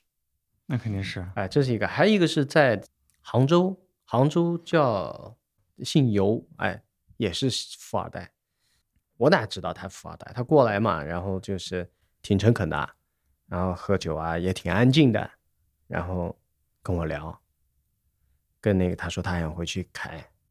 那基本上我从我一般说实话，我对那个从外区过来的人都比较真诚一点，因为人家那么大老远过来，你还跟人家讲一堆假话干嘛？你要么就不要说话，所以会告诉他，我说可以，结果他回去就是说干就干，现在他做的非常好，片刻精酿做的很不错。我觉得就是他们情况很像，就是父母呢是有实力，但是父母其实特别担心他们这样在外面可能接触一些不良嗜好，对，所以他们说要干一个什么东西的时候，父母特别支持，然后他们行动力特别强。所以做精酿，整个你去看开很多开店，其实家庭条件都挺好的，真的就是很多开一些店，然后开了也找到自信了。这句话的意思就是说，开精酿店要做好亏钱的准备，是不是？呃，不是亏钱是一般，因为做生意有很多是有时机的。他当时做的时候，我去的余杭区，他说只有他第一家，那所以他有这个胆量嗯过来做。因为中国精酿的话，它是从瓶子店升级到生啤店。那如果你看到有一个店就二十平方可以做，你你你会回去，你第一个反应，我们这二十平方才几千块房租吧？好像我也行。那对，肯定我我也能做，酒又很好喝，所以这个是我印象最深刻的。那刚刚也讲了很多，就比如说在捷克的酒窝发生了很多很温情的故事，然后也认识了很多人嘛。那嗯当时就是你决定关店的那一天是一个怎样的景象呢？嗯，关店的我们其实是那个一八年十二月，其实，在最后关店的那一年的时间，就这么说吧，人已经到极限了。就只要说，哎呦，今天不开店，今天怎么不下雨呢？不想开，对，今天怎么不下雨呢？然后你要是一不开，然后下面就打一片电话，就是有的时候人是我觉得更多是体力上的，还有呢，因为我们的房子是租的，然后一想到那个房东啊，这就是特别不开心，就觉得哎，好像没什么意义嘛。那我零三年的时候啤酒就六十一杯，我现在都一八二零一八年了，还六十啊。对，没涨过价。没有涨过价呀。二零一三年你去外面消费就是六十一杯，对吧？那我们我们开店到现在也没有啊。我隔壁原来吃个大排面七块钱，后来我去吃二十几块钱，哦，就是说你的原来的定位的使命，我认为已经完成了。包括做神话的分销，做什么，我们给大家，我不可能说，哎，我寄点样品给你喝喝看。很多人都是现场喝了以后觉得很好，回去去做。那我觉得这个使命也差不多了。还有就是我太太的身体，因为这差不多十年下来也受损很大，所以确实很辛苦。，对，所以我也不建议大家，就是说你像我们这样去开店。如果说你看见朋友开店开很久，是做这样小的店，尽量善待吧，因为他们也真的到后面不是为了钱，就是这帮客人对舍不得这帮客人，嗯但是这个体力上的，再加上，呃，怎么说呢，人是有极限的，所以我说很多人问我，哎，你什么时候再开？我说等我当房东那天，我让你们过来喝五天自己打，随便喝。因为什么？我们隔壁的邻居都是在上海最有名的人，你随便说好了，大场面他第一名，他怎么？因为房子是自己的，就是我也很想对你好，但是我房东对我不好，嗯就是没意思了。就按道理来说，在国外来说，一个酒吧可以开第一代、第二代，包括日本也一样居酒屋，对吧？那区别在哪里？他是房东，所以我说，那我们就暂时休息休息。现在的状态其实是半退休状态，也蛮好的。我们开店十一年，那休息个五年也正常。现在状态基本上算是健康一点了。对，感觉你现在这状态，包括上次咱们白酒局，整个状态就特别开心。是，嗯，对，就不像是一个之前开过十年酒吧，每天应对客人的各种乱七八糟事情的这样一个人。哎呀，那是这样？其实我这人脾气挺好的，但是你知道，就是人在高压的情况下，就脾气很不好。对啊，像我见到你，我觉得我这两次见到你都会觉得，哎，杰克很亲切啊，就怎么会这么凶客人呢？我当时还想说，哈，但有的时候你开店，就是说实话，开酒吧这种无序的这种，就是客人无序的情况下，是是需要有一点那个，你需要有点管理震慑能力的。那么现在其实就现在无所谓啊，上海城区我都可能两个月来不了一次。嗯，所以现在的就是说，相对啊、呃会平和一点。有的时候你要平衡自己的一个生活状态，因为你比如说现在有的时候我经常跟人家说，你努力，中国有不努力的人吗？就跟股票一样的，如果它是往上涨的时候，你可能轻微努力，你就可以获得很很大的一个收益，对吧？牛市的时候，如果熊市的时候，你说你倾尽全力有什么用呢？那你也要在秋天种东西，那你这不是自己有问题吗？嗯，那就休息一下，顺势而为，哎，对，顺势。那经济好的时候，大家努力吧；平时的时候，身体养养好。毕竟你还有老人啊，还有小孩，你需要照顾嘛。所以我觉得，就是现在的一个状态，我觉得现在物价各方面也涨得挺快的。那么能喝点好酒，尽量喝点好酒，因为这些好酒以后会更贵。而且像嗯你讲的，有些可能也不产了嘛。一对有啊很多，因为这次的疫情的这个情况，把很多我觉得是改变所有全世界人类的消费整个习惯，格局，对对，对，包括你现在打开 APP，你可以买菜，就这么说吧，你不用去菜场，你家一切东西都可以通过盒马啊、通过叮咚啊、京东，你都可以完成。嗯，那么这个对酒吧来说是好事儿吧，也是坏事儿，因为酒吧的存在的一个原因，它是一个社交场所。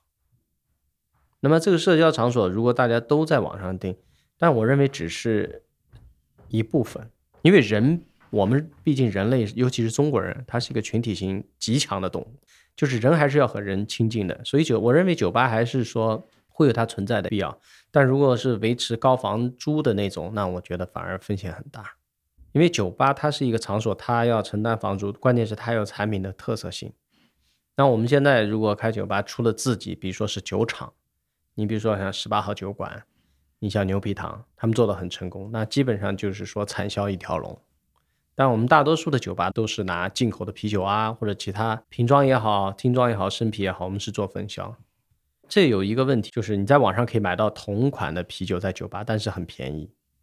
但是这个价格从你本身消费者来说是好的，但是对酒吧是不利的，因为酒吧它本身你喝到的有可能是它的进价加了五毛钱，但是它有店租啊，它有人工，它有水电，它有损耗。那么这个问题看似无解，其实是可以解决的，主要是看这个供货方，他是不是有能管理这个能力。那如果说你要把一个东西让人家没有钱赚，那人家自然就不会卖你东西。如果都是用价格很低放在网上，酒吧逼死了，你觉得日子很好过吗？因为酒吧其实在各地吧，他们有让大家可以体验到这个啤酒，然后有一个市场宣传教育的作用，但它有它自己的成本，吧对给到他们自己的利润，其实是有原因的。而且我觉得最好的体验酒的一个方式，还是能够与大家分享嘛。肯定肯定，对你到酒吧里，就不管是跟旁边桌的人善意的是是是搭讪，或者说跟老板聊聊天，或者说去，或者说你就是不管怎么样，你就喝到这个酒的感受，你可以去跟人家交流。对对我觉得这个就是一件很重要的，是一个你在家里喝酒没办法替代的一个体验嘛。没错没错就，比如说啤酒十五局，我们节目做的再好，听我们讲这个酒它再好喝，我说 IPA 再香，你也不知道对吗？对呀你必须要喝到。没错这样。才行。嗯，所以在酒吧这一块儿来操作呢，我认为有两个点，我自己的根据最近情况啊，大家分享一下。一个就是从进口商，进口商很多来说呢，你如果说你能够掌握自己是独家的，那你应该有区别性的选择一些产品是只供酒吧的，有一些产品你是放在线上供大家可以卖的，这是最好的一个解决办法。还有就是你要对自己的酒品进行管理。如果在酒吧的话，我觉得现在中国的大部分的精酿酒吧是可以做到冷藏的。那么也就是说冷链，对冷链服务，你在客户终端享受的时候，你可以有一个很好的体验。除了就是与人分享的体验，品质是可以保证的，这是一个方面。还有一方面，因为我们现在最近流行高分酒，啊、就是大家都在晒，哎，这个分数很高啊？这个分数方面，我自己一些看法就是说，它其实就是一个点评嘛，点评网嘛，就跟一个导航一样的。你开车能完全信导航吗？所以不要把它夸大，它有一个分数是 OK 的，尤其是口味的东西，你一定要就是说一个参考，但是你要相信自己的口味，不是说这个分高，那很简单。那美国三亿人，那新西兰三百万人，你说谁点评吃亏啊？是不是啊？对，所以你不要就是说看了这个点评分高哦就是好，分低就是不好，因为它的这个算法并不是很合理的。对，我觉得这个点评怎么讲呢？真的是把双刃剑，就是他对对于一个人完全什么都不懂入门的时候，它其实是一个非常有参考价值的东西。不然的话，我可能没办法去建立起自，己的知识，体系没错嘛。。嗯，但我觉得也不要被被这个东西绑架吧。对对对，嗯现在不要就觉得高了就好，低于了就不好，不是这样的。因为所有东西你要自己去体验，对吧？你要相信自己的口感，尤其是精酿啤酒的存在，就是因为各地区、各个国家人的口感不一样。如果都一样，那不就喝百威不就好了吗？对，所以我说这个分数啊，仅供参考，不要过于迷信。还有一点就是，作为这个呃，我认为精酿酒吧在未来的话，从这个国产啤酒、国产精酿，我个人会更看好。我不是一直说嘛，自从二零一六年教会王厂长做 IPA 以后，王厂长就像一个这个 CCTV 一样的，所有人都会酿 IPA 了。结果就现在我们叫对吧，要变成前浪了。是不是特别后悔？哎，对，后悔。但是这个从美国的角度来看也是正常。美国所有那么多啤酒，只有百分之二的比例是进口啤酒，大部分都还是本地啤酒。对，那么从这个角度来说，我个人更看好国产精酿。国产精酿现在的酿酒水准非常高，以前可能是三十分与一百分，现在基本上就是九十分跟一百分，差距不大，对，新鲜度也够。对，而且更加新鲜。对，更加新鲜。新鲜它是一个双刃剑，新鲜有很多酒，新鲜要好喝才可以，有好多新鲜不好喝啊。但是国内的酒现在我认为做的就是说，如果我在开店，我会推很多国产的精酿，人真的很努力，然后又聪明，学习的迭代的很对快。，学得很快。然后啤酒它的这个原料虽然我们稍微吃亏一点，但是从它的这个新鲜度上，你说的就有弥补很多。你这样说的话，你自己现在在卖的酒怎么卖啊？呃，其实我们现在心态就比较平和，并不是因为哦，我们为了推自己酒讲的，那不是这样的，就比较公平。国产酒将来占到百分之九十是正常的，不是说进口的酒都好，进口很多也是烂酒。呃，你比如说像这个十八号酒馆的酒，我上次在那个美其乐喝的它一个合酿的叫太极 IPA，我觉得超好喝，真的很好喝。你包括这个海盐古斯牛皮糖呢，就这么说吧，我们中国现在没有机会。如果有机会的话，这些酒是可以出口的，所以对我生意来说不影响。我本身是一个贸易商，我可以做进口，我当然可以做出口啊，对，只不过我在等这个机会而已。所以我认为中国的很多好的酒厂，什么大酒啊、气泡实验室啊，我觉得他们的酒做的很棒，完全可以出口。像什么新西兰、澳洲，因为新西兰、澳洲有好多的酒挺烂的，对，就不是所有的进口酒都好喝，也不是所有的国产酒都难喝。对对，现在差距越来越小。对，现在就是不应该是，我认为未来不是说中国的精酿酒只在中国卖，完全有实力做出口，可能就是又变成我在零六年的时候啊，把进口啤酒带进中国，现在接下来可能就是把这工作要反过来做了。这个阻碍是什么？这个阻碍现在包括这个疫情的不确定性，疫情的不确定性，我觉得反而对中国的酒厂是一个优势啊，因为我们这嗯边生产其实产能什么更加稳定。中国主要有一个最大的软肋，就是说我们所有酿 IPA 也好，包括我们现在酿很多酒，中国的酒为什么说不差呢？因为我们的原料都是进口。我们中国现在精酿酒厂用的麦芽，跟你在新西兰、美国酒厂用的麦芽几乎是一致的，啤酒花也差不多。我觉得酒花可以理解，毕竟种植需要时间嘛。但是麦芽也有区别吗？。有，现在好的，你比如说像这个，像贵州啊，像这个 Triple Smith 啊，据我了解，大部分的中国酒厂用的麦芽都是像德国的。是因为中国的嗯风土不适合种麦芽吗？还是 我觉得主要是酿酒，其实如果从酿酒师的角度来说，除了他创造一个酒的风格，更重要是保持这个酒味道的一致性。你比如说，你做了这款酒，你不能这次喝是这个味道，下次喝是另一个味道。他做的更多的工作是尽量维持它一致的口味。你比如说，你不能说你这次喝一个 IPA，下次变成 double，后面又变成 triple，这个不可以。那你怎么样做到？除了你本身的技术，就是你在选料。那么我认为国外的可能这种生产可能更稳定，我自己的理解。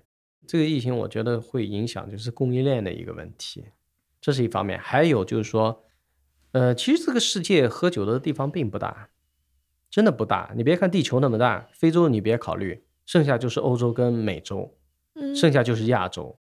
欧洲就不要提了，我觉得没戏。美洲也没戏，只有亚洲，因为亚洲人口二十亿吧，至少吧。二十亿，中国在印度是二十对呀三亿、三四亿了。而且在欧洲，包括在美国，很多地方喝酒是受很大限制的，所以最大的市场其实是亚洲。你包括全世界啤酒厂看中的是亚洲市场，所以我认为中国的出口到亚洲是最容易的。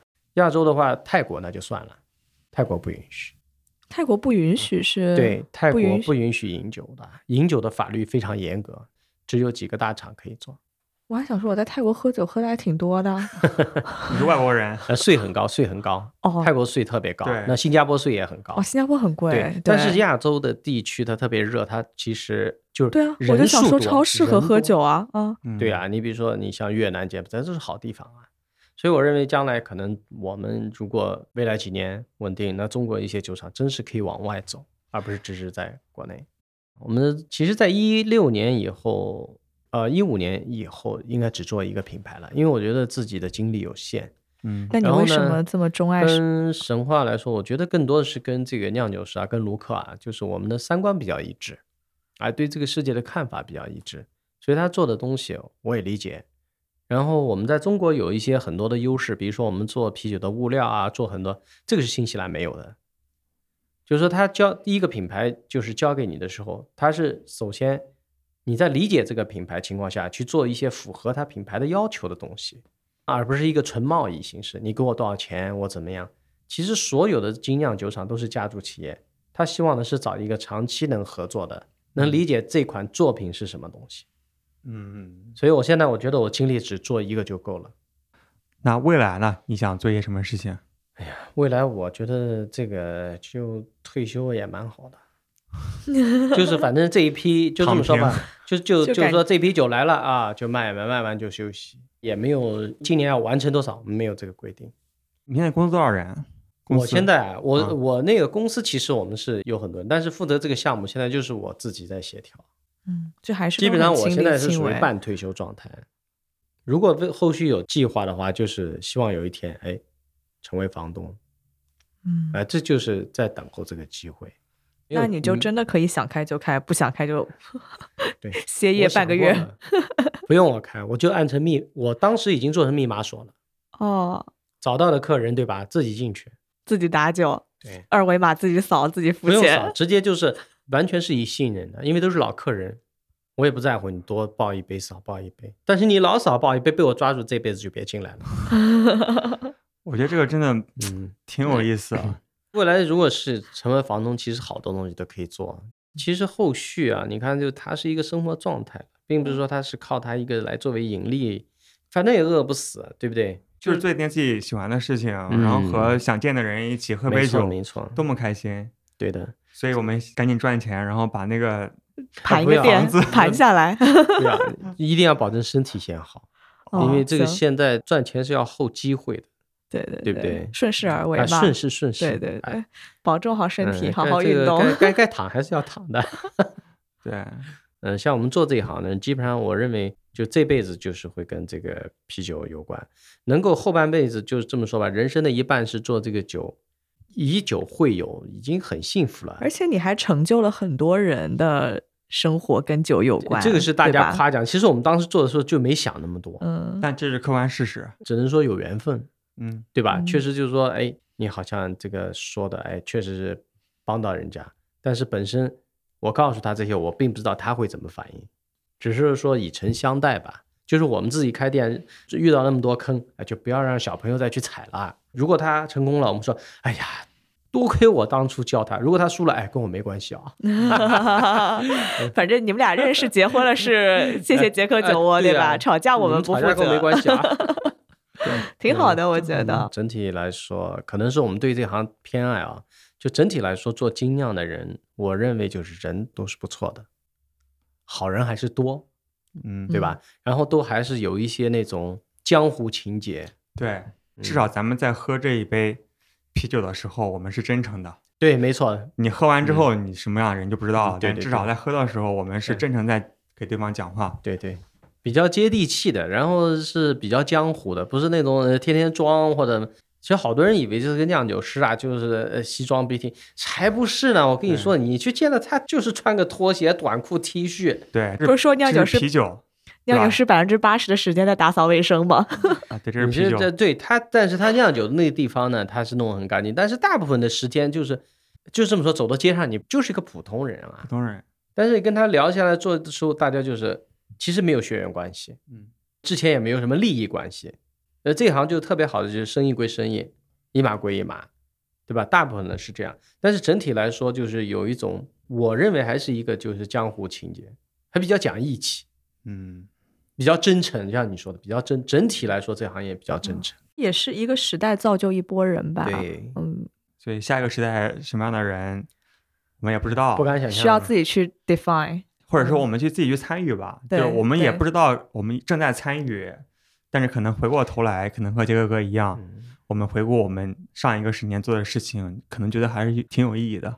没错，没错，我觉得你们嗯节目其实做的特别好，人过留名也好。首先，它就是一个记忆，你放到互联网里面，它永远存在的。对，等你到七八十岁听，啊听你会觉得，二十多岁的时候的声音我是挺好听天，我是齐。对呀、这个其实是很幸福的事情。就这么说吧，你现在零零后，他没有，你再过十年，你再过十年你不老啊，你再过二十年，你还不是一样到酒吧来喝酒？啊就是酒吧，它是一个，就我的理解，就我们比如说人生，人家说，哎，人生走一遭嘛，走一遭走什么呀？这就公交车嘛。那这车上来着各种各样的人，呃，很巧的是，你就一直在这班车上，这不是蛮好的吗？我们通过这个啤酒作为一个载体，不是因为哦，你是有势力的，你是有钱的，我来巴结你一下，不是这样的关系。对吧？在一起至少还能聊聊酒，聊聊往事，在街边吃吃烤串儿，我觉得这个是很幸福的事情。对，你现在还会偶尔回自己老店附近那儿看看吗？哎呀，我这几次说实话，这里呃有两次路过，就是哎呀拆的不成样了。哎这个怎么说呢？哎，还是有点悲伤的。啊、就是上海整体改造啊什么，就跟以前的这个记忆不一样。以后多拍点照吧，多拍点照片，留下证据哎留下证据。哎，你看这个，就跟我们现在，如果有人跟你说，哎，这是八十年代、九十年代上海，你会觉得这么土啊。但是你在这个年代经过的人，你会觉得哇，满满的回忆。嗯，那这个就是城市变迁的一个过程。但是你要是再回过头来，你到上海很多地方，你就是不认识啊，它已经改造的这个你完全认不出来。对，而且很多东西都现在变得越来越标准化嘛。对对对，没错。我觉得我们这一代人，因为我是七零后嘛，那七零、八零、九零还好，这几我认为这个代沟啊还可以，还不是夸张到无法融合。我们这一代，我觉得有幸能够参与做这个精酿啤酒这个行业，我觉得蛮幸福的。那，至少比如说我像小辫儿，我估计九十岁我跟他在一起还是打打闹闹的。当然，我要能活到那么久啊，就是这 保重身体这个这个行业就是特别好的一点，就是呃，你真的通过一个酒，你可以认识很多的朋友，而不是像有比如说葡萄酒，我就觉得我绝对不会碰，因为根本不知道那个酒多少钱。很有压力的。调性不太呃对，一样。跟我们就是不是一个频道的，我觉得。我个人来说，我们就是草根啊，我们也没什么背景，只不过呃运气好一点，做的早一点，人家给你点面子，你侥幸一直活着，就那么简单。但是见了大家彼此还是很亲的，比如说像呃周金生啊、小他们，虽然现在变迁很多，有很多新出来的小朋友我也不认识，呃，但是展会上遇到啊，或者大家打个招呼啊，那也挺好的嘛。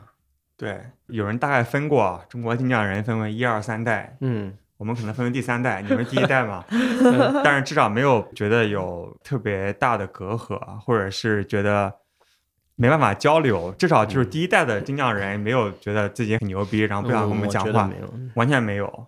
我们啊是最近刚开始入圈，但其实有实幸成为参与者。有幸成为参与者，但其实说实话，金匠这个事情本身没有多少年的历史了，就大家都是一个新鲜的东西，而且都是在年轻的时候接触它，所以大家都是嗯很愿意去接受新的人、新的事物。其实金匠对年轻人特别好。我为什么这样说啊？精酿不是只是中国人关着门玩的东西。比如说你到国外，你跟美国人跟你跟他谈很多什么高楼大厦，什么你这个小他没有概念，什么支付宝，你跟他谈 craft beer，它是一个打开你一个人生交际的一个非常好的一个话题。因为国外，你像欧洲，他对啤酒都是很骄傲的。如果你能跟他讲一些啤酒的文化，你跟他讲一些什么，我觉得你可以认识很多的朋友。精酿啤酒它，我认为是一把钥匙。你走到国外随便哪个地方，现在全世界，我觉得都有精酿啤酒。你再怎么样，你到了一个城市，你到精酿啤酒，你要 on tap 去查，你在里面一定能认识很多朋友。对，而且大家都是开放，就想和你聊天的，，对，不是说自己在那边品酒。没错没错，而且这一群人就是前面你说的中国的精酿，呃比如说一代、二代，其实国外也是这样的。全世界我我想象不出来，还有哪一个行业说你通过一个东西，你出去可以认识一个世界？我还没想到有哪一个产品。对，如果说我们有很多的，比如说零零后啊，甚至二零一零年以后啊，他如果说有机会去了解精酿啤酒，其实对他是一个好处。往往人家会觉得，哎，你中国人很刻板的，傻有钱，交际能力很差，拼命干活，对，拼命干活，要么就拼命读书，就是很死板的这种。其实不是啊，因为我们在店里来太多客人了，五湖四海。我倒不是说劝他们喝酒啊，就是你了解一个精酿文化，也许打开世界一个窗口，这是我自己的看法。嗯，所以父母要支持的，父母可以一起喝。呃，对，或者是未来的父母可以对未来的孩子们，十八岁之后可以引导一下。真的引导一下，这对个对，其实我们还是有零零后的听众的吧？哦，对，哦有吗对吧？应该有哦，好厉害啊我们之前不是端午的时候去了厦门，搞了一个第一次线下活动嘛，就是旅行哦社，有来自全国各地不同地方的听众都聚集到厦门嘛。其中有一个就是今年高考刚结束，从兰州飞过来对，从兰州飞过来厉害了，然后带着他的爸爸妈妈，就三个人一起来我们团。太酷就我觉得这种就是真的特别酷，嗯，对，他说他刚高考考完，然后他听日坛，然后之前听啤酒事务局，觉得我们聊得很开心，但是他不能喝，未成年嘛。